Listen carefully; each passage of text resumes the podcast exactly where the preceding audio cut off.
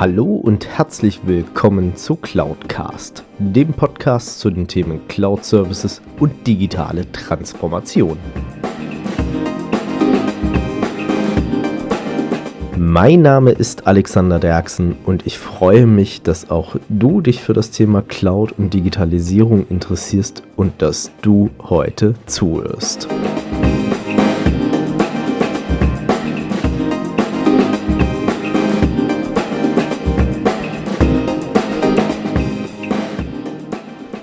Hallo und herzlich willkommen zu Folge 108 von Cloudcast. Und wir sind bei Teil 2 des Interviews mit Alex Roche. Und wer Teil 1 noch nicht gehört hat, schaut unbedingt vorbei und hört euch den auf alle Fälle noch an. Alex Roche hat, finde ich, als Unternehmer und Persönlichkeit auch ein bisschen besonderen Lebensstil. Und zwar geht er jedes Jahr für drei bis sechs Monate ins Ausland, nämlich nach Kalifornien und überlässt sozusagen sein Verlagshaus sich selbst. Wie er das schaffen kann und was die Voraussetzungen dafür sind, um dann auch mit tagesaktuellen Themen umzugehen, darüber haben wir in Teil 2 gesprochen. Also seid gespannt. Ich wünsche euch viel Spaß mit dem Interview mit Teil 2 mit Alex Rouge.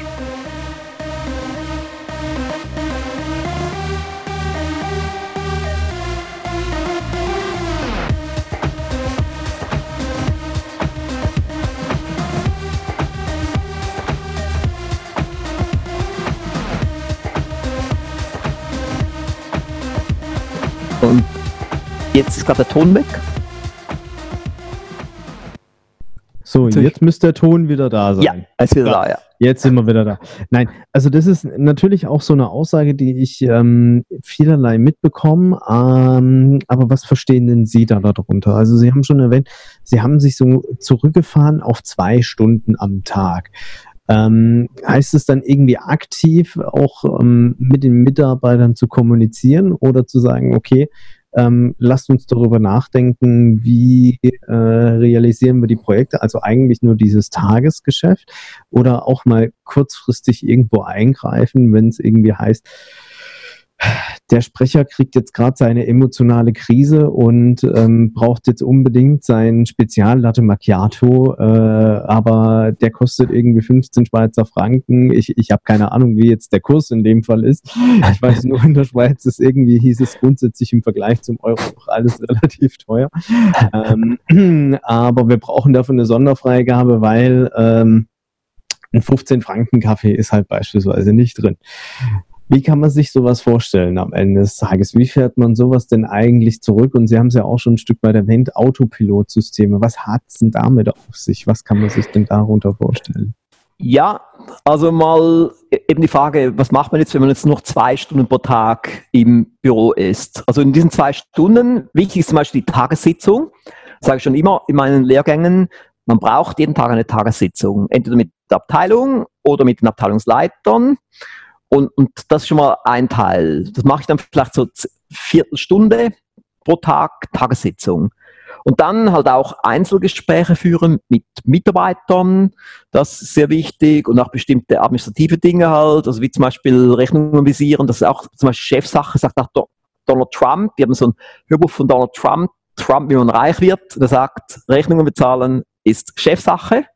Oder auch EDV, ebenso so Cloud Herausforderungen und so in Angriff nehmen, ist auch Chefsache. Also im Prinzip ist der Chef eben der Unternehmer, ist halt auch oftmals der CTO, der Chief Technical Officer.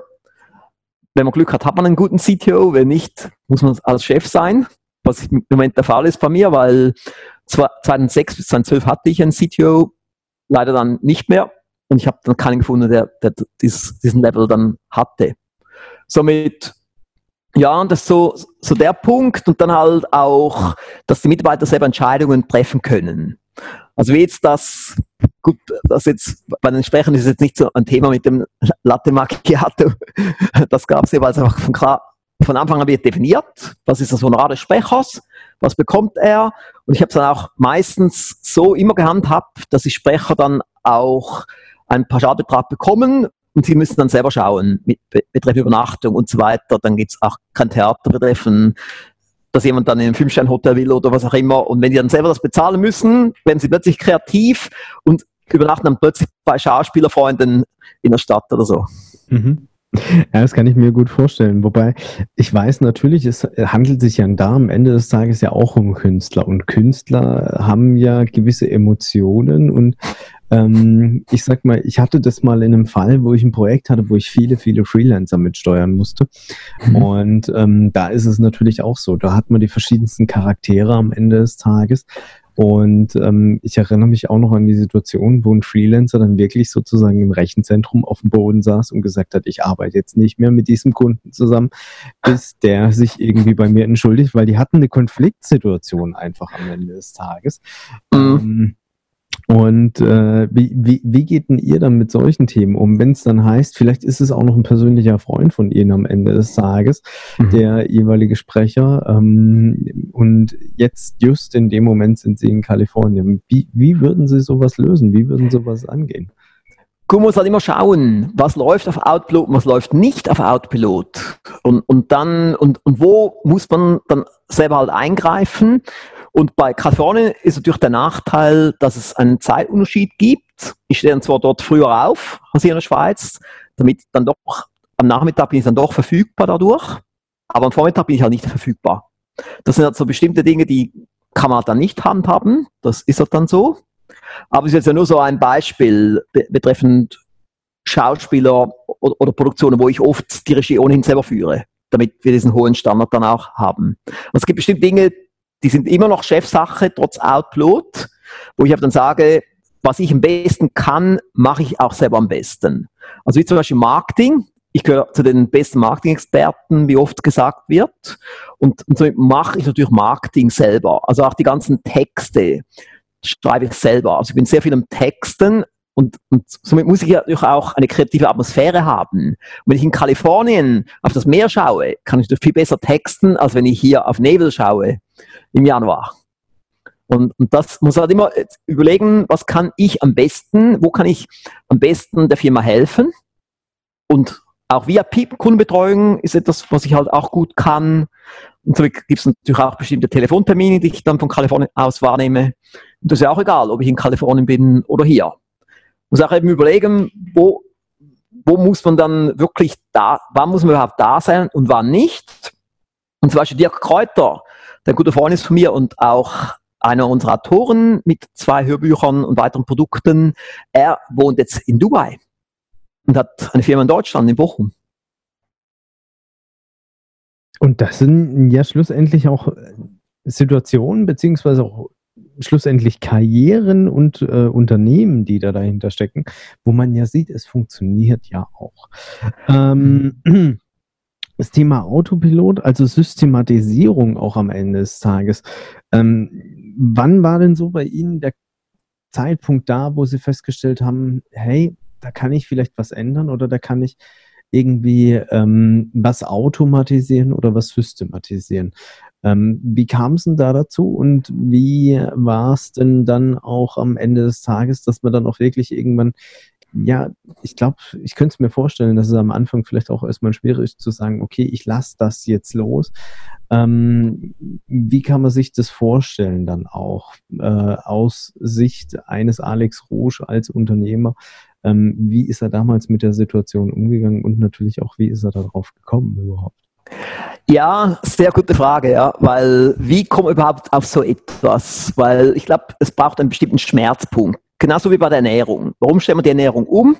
Weil man vielleicht fett wurde oder weil man die Energie nicht mehr hat. Und dann stellt man mit Ernährung um. Und so ist auch in, in der Firma, oder wenn es ja halbwegs läuft, dann lässt man es so. Aber wenn der Schmerz da ist, dann muss man etwas verändern. Und bei uns war der Schmerz im Jahr 2000 da, weil die Firma ist stark gewachsen und die Systeme konnten nicht Schritt halten und hat mir plötzlich Chaos in der Firma. Es gab viele Fehler bei den Bestellungen. Es gab viele Anrufe mit Reklamationen, was nicht reibungslos ablief.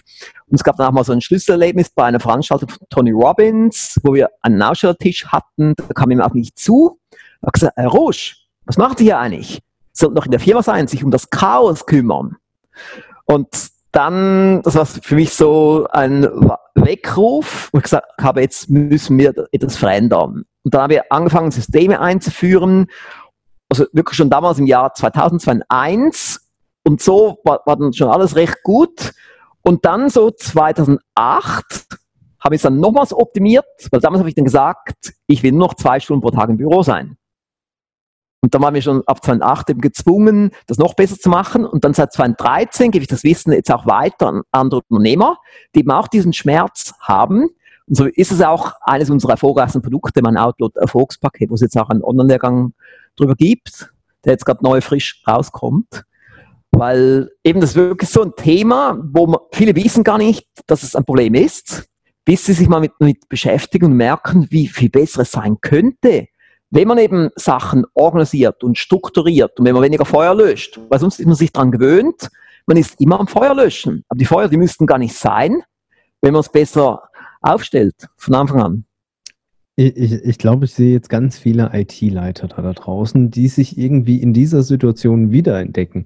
Denn schlussendlich ist es ja auch dort so. Man kriegt zwar von seiner Geschäftsleitung irgendwie gesagt, du musst dich noch um Digitalisierung kümmern oder dergleichen, ähm, mal abgesehen davon, dass ich auch ganz klar der Meinung bin, Digitalisierung ist auch ein Thema, was Chefsache unter anderem ist oder sehr, sehr nah auch am Management, denn schlussendlich ähm, Natürlich kann ich sagen, ich gebe das Doing, das Operative an irgendeine Fachabteilung oder irgendjemanden am Ende des Tages ab.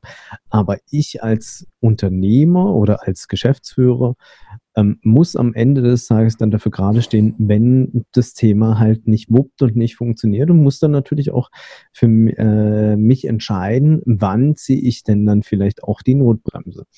Und ähm, was ich auch sehr prägend jetzt fand, war so ein kleiner Nebensatz eigentlich dass sie 2001 gesagt haben, ich möchte nur noch zwei Stunden im Büro sein. Ähm, 2008, ja. Äh, 2008, Entschuldigung.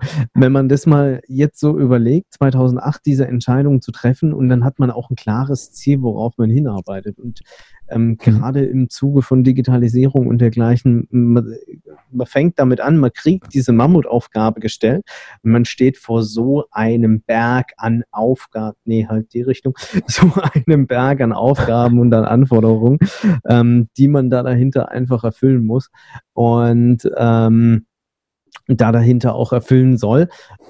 Aber man weiß gar nicht, wo fange ich denn jetzt an? Fange ich jetzt erstmal an, meine Systeme auf den aktuellen Stand zu bringen? Führe ich irgendwas Neues ein?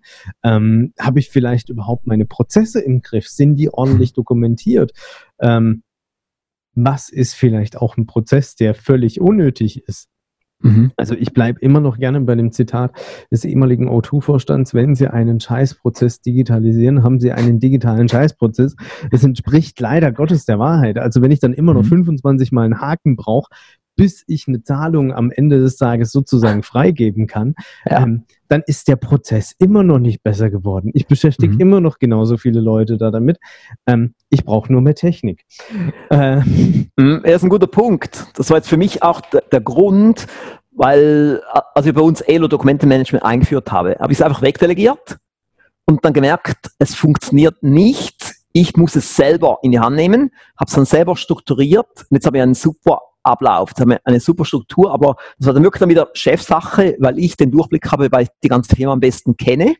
Und dann da wusste ich genau, was braucht es, was macht es weniger kompliziert. Und jetzt ist der ganze Ablauf viel weniger kompliziert als vorher. Und man muss dann auch keine Rechnung mehr suchen und so, man findet die innerhalb von zwei Sekunden. Also es gibt viele Dinge, die man dann eben auch erleichtert durch die Digitalisierung, aber muss halt sich genau überlegen, wie macht man es, damit man auch nicht zu viel Bürokratie hat? Wie ist es einfach, also auch bei Projektmanagement, da wir x Tools ausprobiert und immer wieder gemerkt, es geht doch nicht besser, bis wir dann Trello hatten. Inzwischen haben wir sogar einen Trello Online-Lehrgang, wo wir den Leuten auch zeigen, wie man das am leichtesten einführt. Weil Trello ist auch so ein einfaches Tool, wo man so gut den Überblick hat. Es muss halt einfach sein. Sobald es kompliziert ist, wird es nicht richtig angewandt vom Team. Aber ich glaube, das ist auch so ein bisschen der entscheidende Unterschied. Ähm, also auf der einen Seite, Sie haben gesagt, okay, das Dokumentenmanagement-Projekt, das nehme ich selber in Angriff. Dann übernehme ich sozusagen den Lead beziehungsweise die fachliche Koordination. Nennen wir es mal so. Mhm. Ja. Und ähm, man merkt es ja auch, Sie müssen selbst mit dem System jeden Tag arbeiten. Sie haben nicht eine Sekretärin, die, sage ich mal, jetzt hingeht und Ihnen die Rechnung dann äh, der Klassiker, einfach nochmal Ausdruck auf den Schreibtisch legt und am Schluss gänze sie dann wieder ein. Ähm, so wie ich es äh, dann ja von vielen Dokumentenmanagement-Projekten kenne am Ende des Tages. Äh, ja, ja, aber, weil so bringt es dann nichts. Dann, also gut, man könnte schon eine abgespeckte Version davon haben. Also wenn, jetzt alles in-house ist, wenn nichts extern ist, ist es vielleicht nicht mal so ineffizient, wenn man tatsächlich die Rechnungen in der Unterschrift, Unterschriftenmappe hat, der Chef visiert und dann, aber dann darf es erst am Schluss eingescannt werden und nicht äh, zwei oder dreimal eingescannt werden. Also wirklich ganz am Schluss, damit man es einfach noch hat, für leichte Auffindbarkeit. Also man kann schon so einen Mix finden zwischen altmodisch und neumodisch.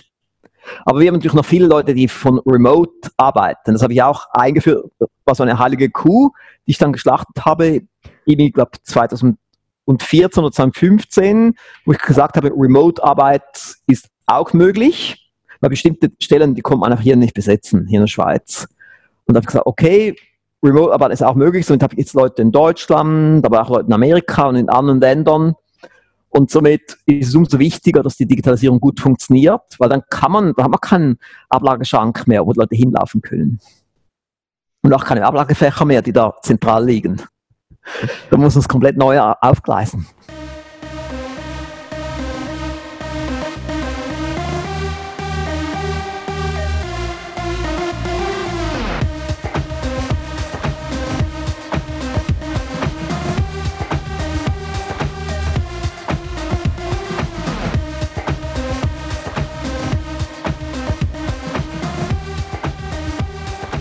Und das war's auch schon mit Teil 2. Und Teil 3 wird nochmal viel extremer. Das kann ich euch versprechen. Denn in Teil 3 habe ich Alex Rouge auch die Frage sozusagen gestellt, welches Mindset muss denn ein Unternehmer bzw. ein Geschäftsführer haben, damit er die Digitalisierung erfolgreich vorantreiben kann. Also damit viel Spaß, bis zum nächsten Mal. Ich wünsche euch damit viel Erfolg bei eurer persönlichen digitalen Transformation bzw. bei eurer Nutzung oder eurem Weg in die Cloud. Und bis dahin, euch alles Gute, euer Alex Derksen. Wenn euch diese Folge gefallen hat, dann hinterlasst mir doch gerne eine Bewertung bzw. eine Rezension auf iTunes. Damit schafft ihr es, dass dieser Podcast noch mehr Leute erreicht und natürlich auch mehr in die Sichtbarkeit kommt. Ansonsten natürlich auch gerne teilen, liken und weiterempfehlen, je nachdem auf welcher Plattform ihr unterwegs seid. Oder ihr besucht einfach auch meine Webseite unter www.cloud-cast.de, beides jeweils mit C geschrieben. Dort habt ihr dann auch die Möglichkeit, mit mir in Kontakt zu treten, gerne auch mit Themenvorschlägen oder Ideen zum Podcast.